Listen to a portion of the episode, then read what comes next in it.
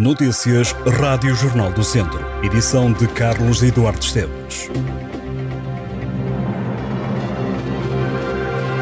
A seleção portuguesa de futebol faz esta tarde a estreia no Mundial de Futebol. Os portugueses defrontam o Ghana a partir das 4 da tarde. Portugal está no grupo H, juntamente com o Ghana, Uruguai e Coreia do Sul. Esta é a primeira de três jornadas na fase de grupos. Em quatro equipas passam aos oitavos de final os dois primeiros classificados.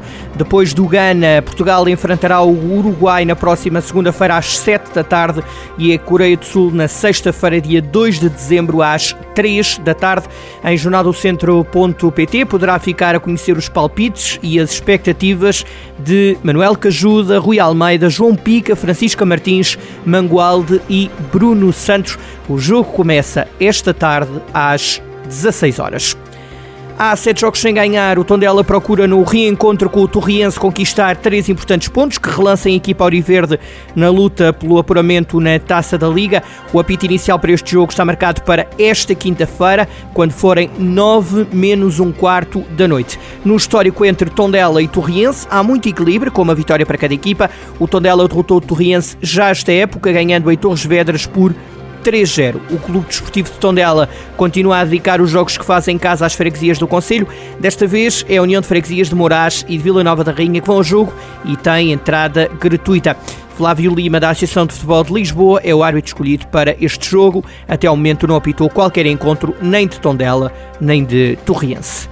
Vários documentos foram levados da Câmara Municipal de Nelas pela Polícia Judiciária. As autoridades estiveram no município durante este mês para recolher um conjunto de informação.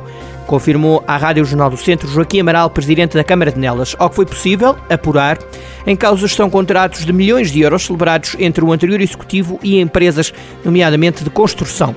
A existência de problemas nas contas da autarquia não é uma novidade. Joaquim Amaral já tinha afirmado que iria solicitar uma auditoria e uma avaliação aprofundada das contas da Câmara. O autarca explicou ainda que neste momento aguarda os resultados de uma sindicância solicitada pela autarquia. O caso surge numa altura em que a Polícia Judiciária também esteve em outra Câmara do Distrito de Viseu. Ontem, elementos da PJ estiveram em Reisende, onde fizeram buscas por suspeitas de crimes relacionados com a violação de regras da contratação pública. Contratos celebrados entre o atual Executivo liderado por Garcês Trindade estarão na base das investigações da PJ. A mulher de 63 anos, que estava desaparecida desde a tarde desta quarta-feira em Mões, no Conselho de Castro Daire, foi encontrada sem vida, confirmou a Rádio Jornal do Centro Fonte às autoridades. O alerta para o desaparecimento da senhora foi dado pelo marido, depois desta não ter voltado a casa, como era habitual. As autoridades iniciaram as buscas na tarde de ontem e acabaram por encontrar alguns pertences da mulher junto ao Rio Mau, um afluente do Rio Paiva. Por causa do mau tempo, não foi possível efetuar as diligências necessárias e as equipas de socorro voltaram ao terreno já esta manhã. Ora, no local estavam dezenas de operacionais entre militares da GNR, com binómios e operadores de drone, bombeiros voluntários de Farginhas, binómios dos voluntários de Viseu, Lamego e Rezende e elementos da investigação criminal. O Trigo Limpo Teatro Acerte tem novo espetáculo, Frida Kahlo, a filha da Grande Manhã tem estreia marcada para o próximo sábado, dia 26 de novembro. O espetáculo percorre o percurso de vida da artista mexicana, sublinhando a importância de uma emancipação sem estereótipos ou preconceitos. A peça tem texto de Nuno Cás e José Rui Martins, que é ainda o responsável pela encenação. Ariana Neves, Mariana Rebelo, Pedro Sousa, Rui Damasceno e Sandra Santos são os atores que estarão em palco. A estreia da peça Frida Kahlo, a filha da Grande Manhã, acontece no próximo sábado às 10 menos um quarto da noite.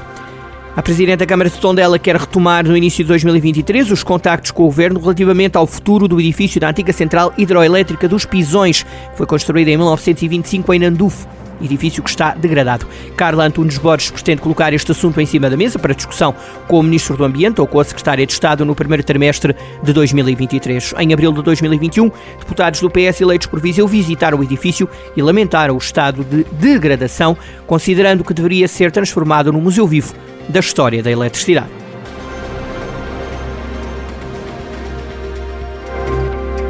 Estas e outras notícias em jornaldocentro.pt.